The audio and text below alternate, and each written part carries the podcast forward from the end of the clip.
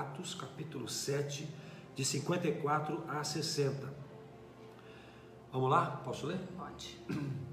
E ouvindo eles isto, enfureceram-se em seus corações e rangiam os dentes contra ele.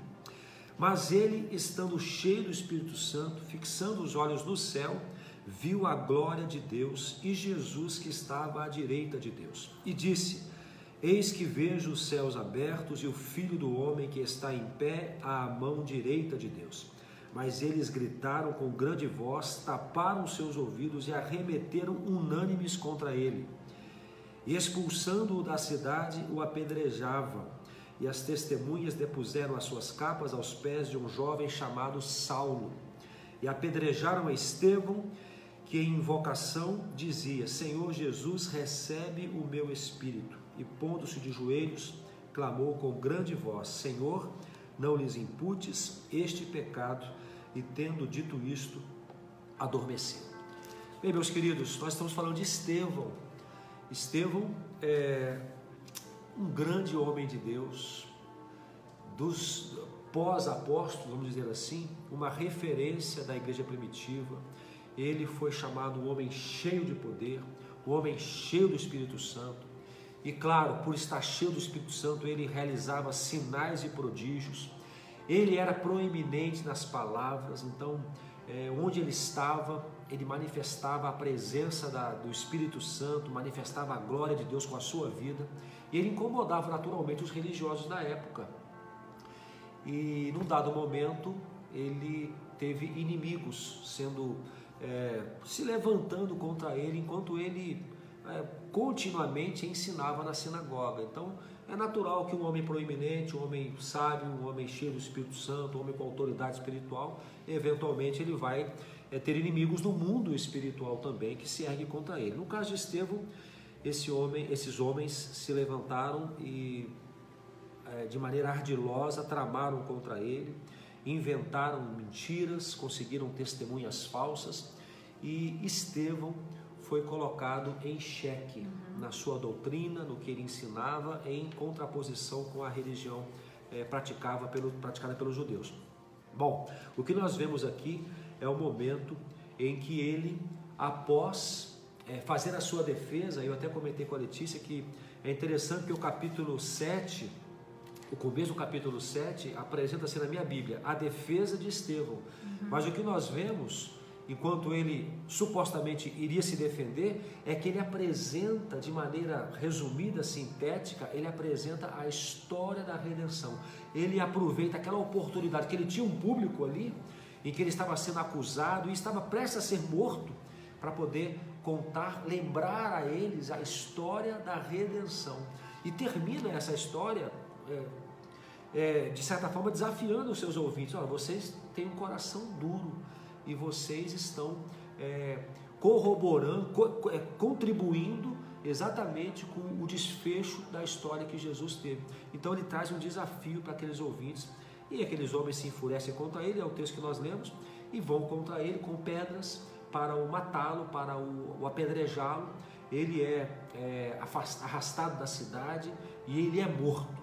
Mas acontece algumas coisas aqui nesse ínterim que a gente queria conversar com vocês nesta, nesta manhã e trazer algumas lições importantes, porque embora nós estejamos vivendo o que Estevão viveu, essa perseguição é, declarada e física, nós estamos vivendo tempos difíceis e a nossa fé também neste momento ela é provada. A gente quer falar para vocês hoje sobre um homem que marcou o tempo em que ele viveu, um homem que foi conhecido por um adjetivo que talvez nós cristãos é, lutamos para ter. Estevão, é, ele é conhecido como um homem cheio do Espírito Santo, é o que a Bíblia diz, um homem de sabedoria e cheio do Espírito Santo.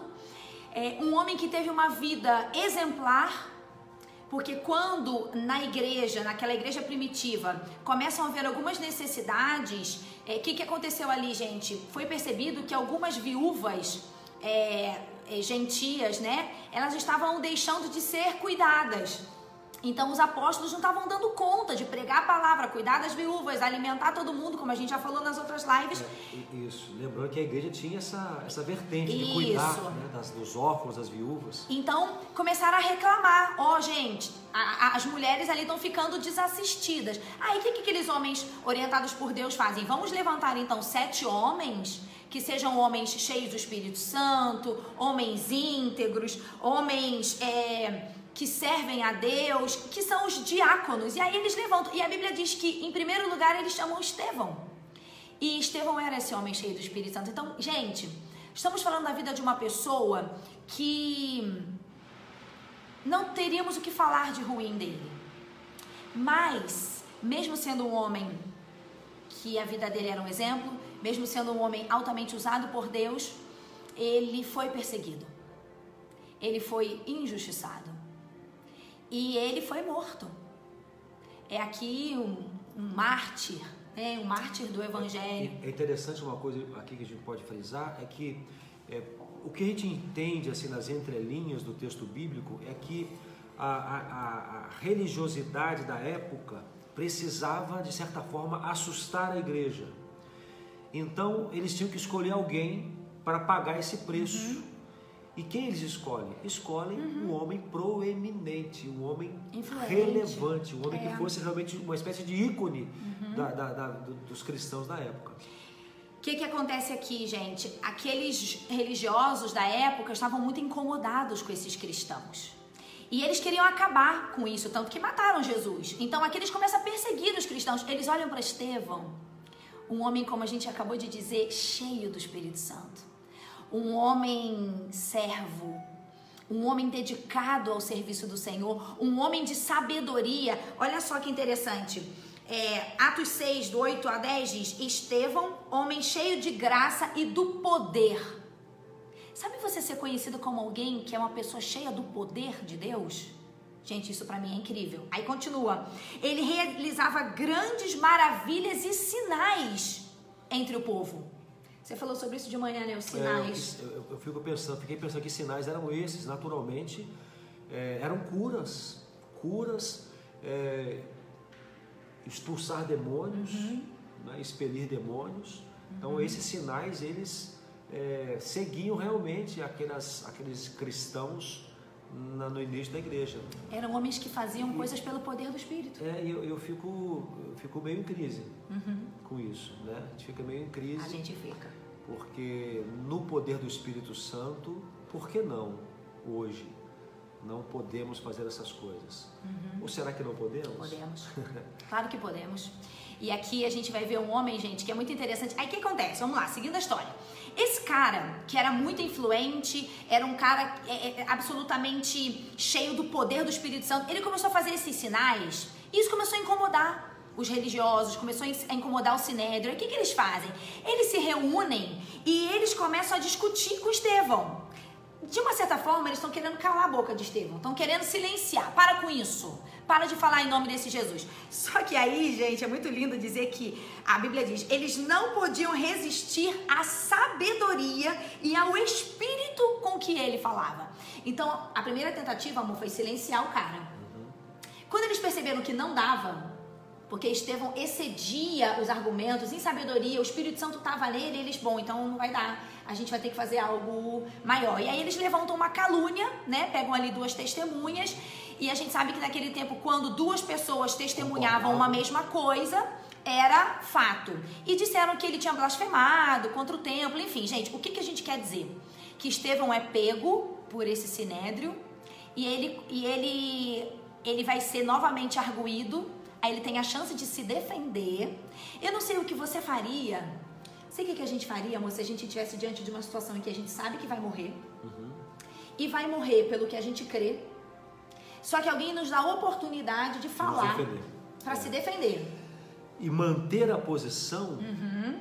E manter a posição que, pela qual você foi condenado é exatamente permanecer na condenação. Ou seja, é. você vai morrer. Se você manter essa posição, você vai, você morrer. vai morrer. Então você tem a chance de se defender agora. O que uhum. você faz? Ele escolhe, ao invés de defender, ele escolhe contar a história da redenção. Desde Abraão ele começa toda a história. Que piora a vida dele, piora a situação dele. É, no final o pessoal está enfurecido. Está enfurecido. Ele. Porque aí, gente, a galera é confrontada com a pregação de Estevão. É, essa pregação de Estevão é, é, é, é a pregação que existe mais citações uhum. de, de, de, coisas que aconteceram na Bíblia. Ou seja, o cara demora ele pra vai, caramba. Ele vai pontuando tudo. Ele vai trazendo uhum. o povo, aqueles ouvintes é, vai, vai pontuando situações que eles conheciam muito bem. Uhum. Eles eram religiosos e conheciam todos aqueles itens. Então ele vai trazendo e vai é, colocando, de certa forma, vai colocando Jesus nessa história. E o lindo, sabe qual é? Quando ele está falando, a Bíblia diz que aqueles homens olharam para o rosto de Estevão e o rosto dele, ele parecia um rosto de um anjo. O rosto dele brilhava como de um anjo, o rosto dele resplandecia algo que não era humano. Sabe o que, que eu tô pensando? Sabe o que, que eu penso disso, amor? A gente nem falou disso, não. Lembra quando Moisés desceu do Monte Sinai que ele esteve com Deus? Que o rosto de Moisés brilhava? Brilhava tanto, gente, que as pessoas não podiam olhar porque aquele brilho ofuscava. Ele, Moisés botou um véu. É muito interessante porque os caras estão acusando ele de blasfemar contra a lei de Moisés. E justamente eles começam a ver o rosto de Estevão brilhando. Parecido com o que? O de Moisés. Era como Deus estivesse ali é, testemunhando: olha, esse, esse é meu filho. Gente, olhem, olhem o que vocês estão fazendo. Vocês estão dizendo que ele está indo contra Moisés. Ele está vivendo algo semelhante ao que Moisés viveu. O rosto dele está brilhando. Era como de um anjo. E mesmo assim, aqueles homens decidiram seguir em frente no seu plano diabólico. Porque eles, aquilo ali, gente, era uma batalha espiritual contra a igreja de Cristo. Porque se você vê alguém que está lutando pela igreja ser morto, é claro que muitas vezes isso estremece. Então aquilo ali era uma tentativa daqueles homens acabarem com a igreja que estava nascendo. Mas é claro que a gente sabe que o poder de Deus é muito maior, né?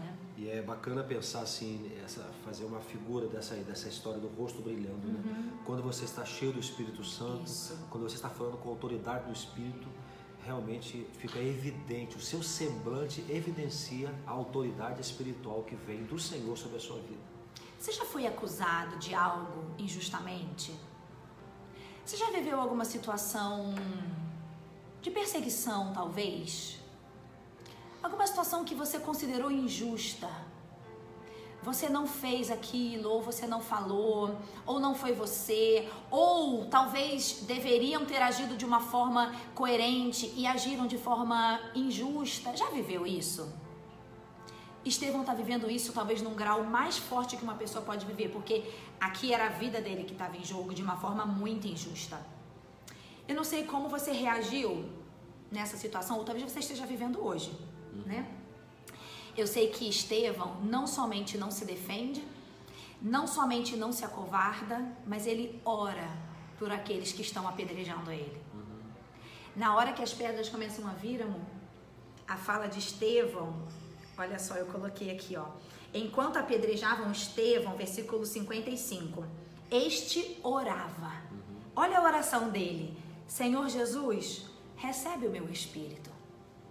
Ele sabia que ia morrer. E aí ele continua, e então caiu de joelhos, claro, as pedradas estavam vindo sobre ele.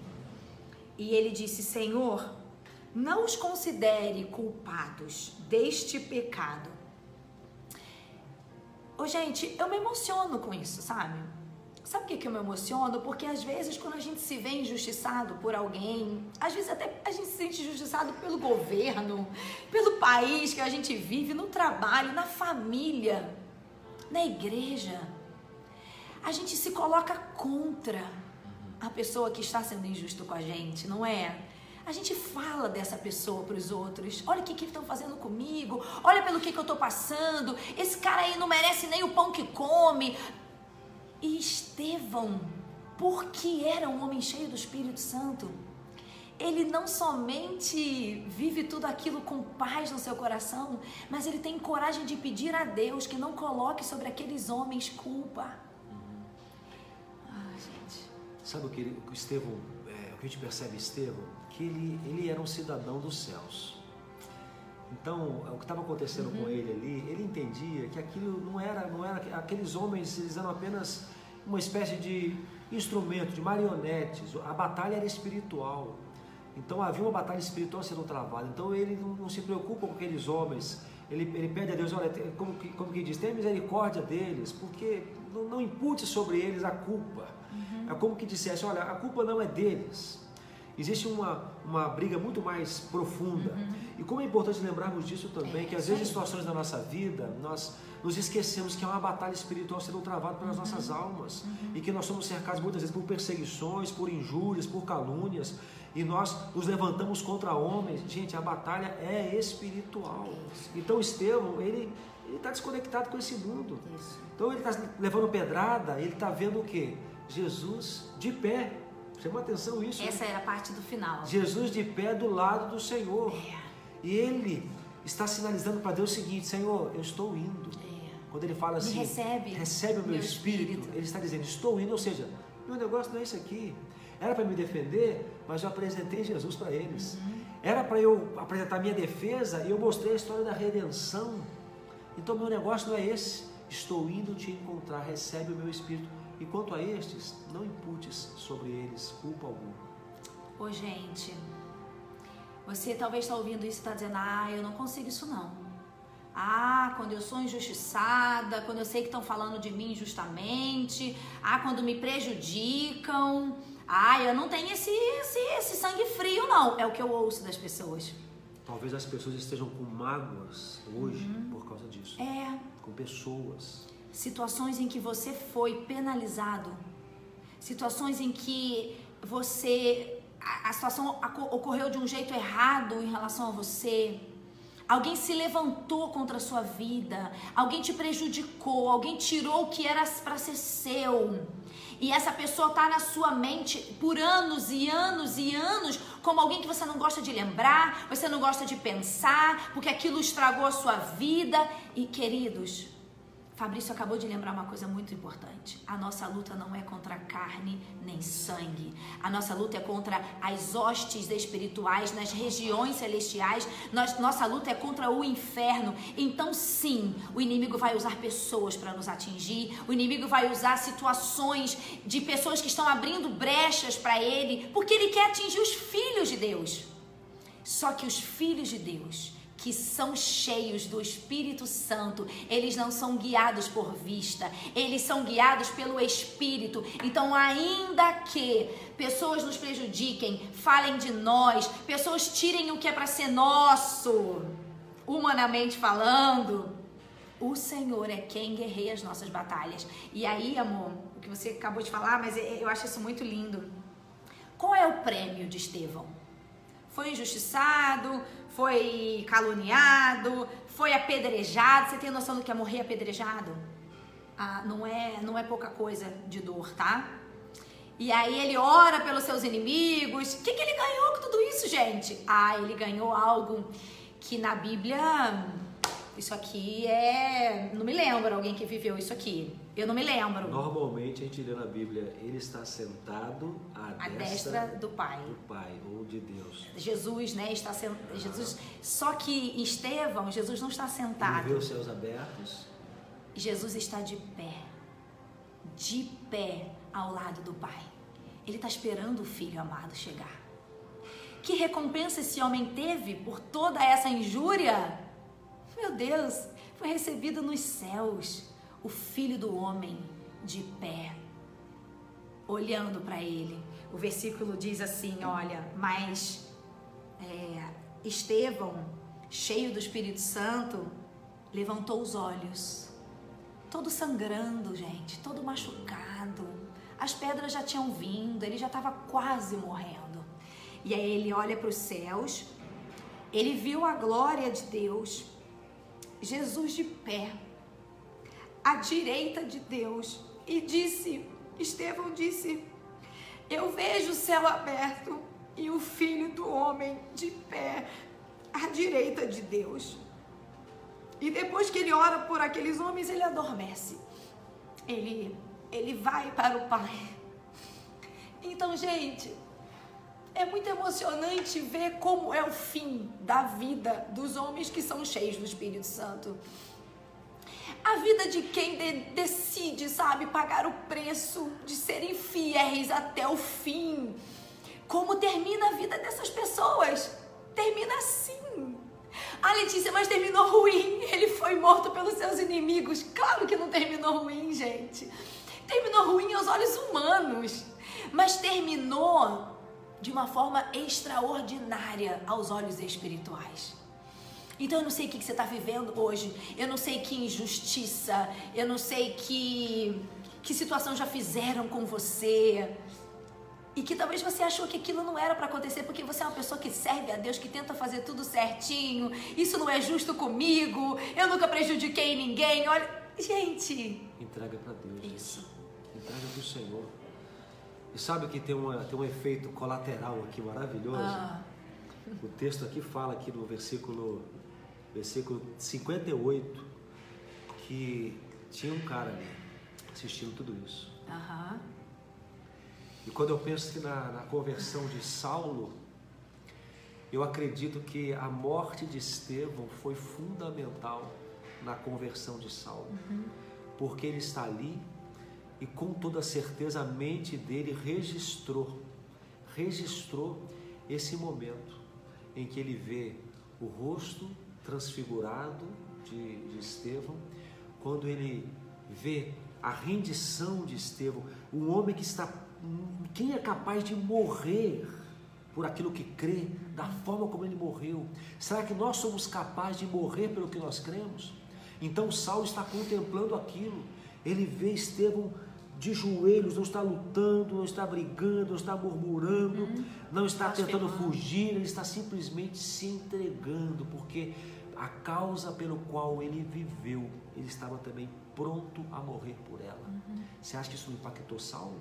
O texto diz que as capas dos homens que estavam apedrejando estavam aos pés de Saulo.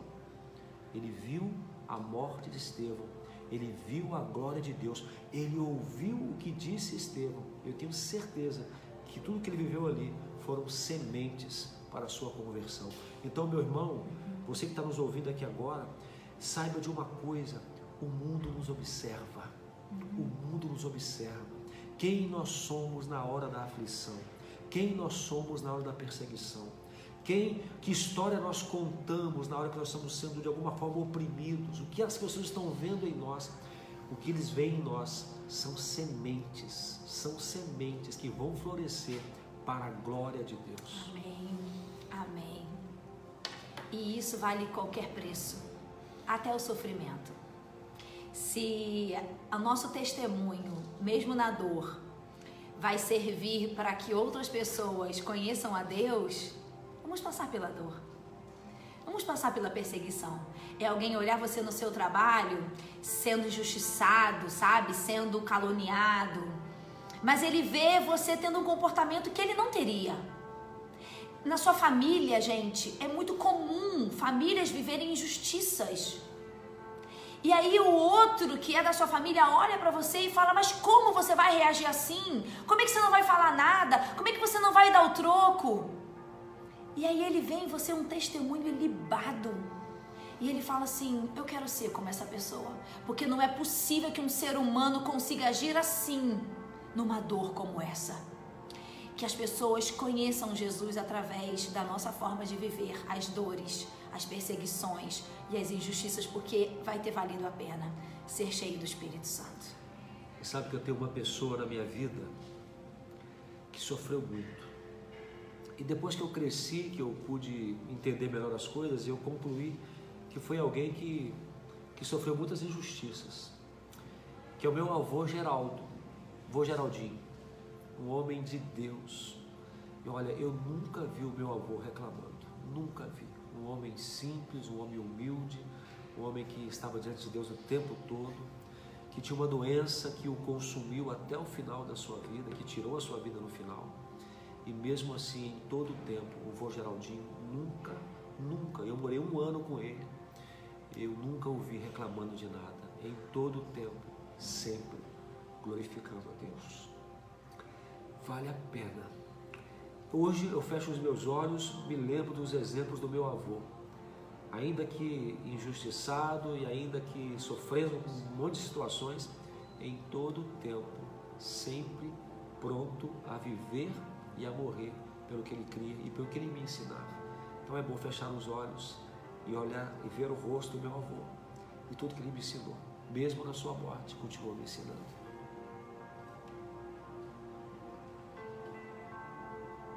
Que o Espírito Santo termine essa palavra no seu coração. E que ele tire os seus olhos das coisas que são terrestres, humanas, e coloque o seu olhar nas coisas que são espirituais, que são as coisas que valem alguma coisa, em nome de Jesus.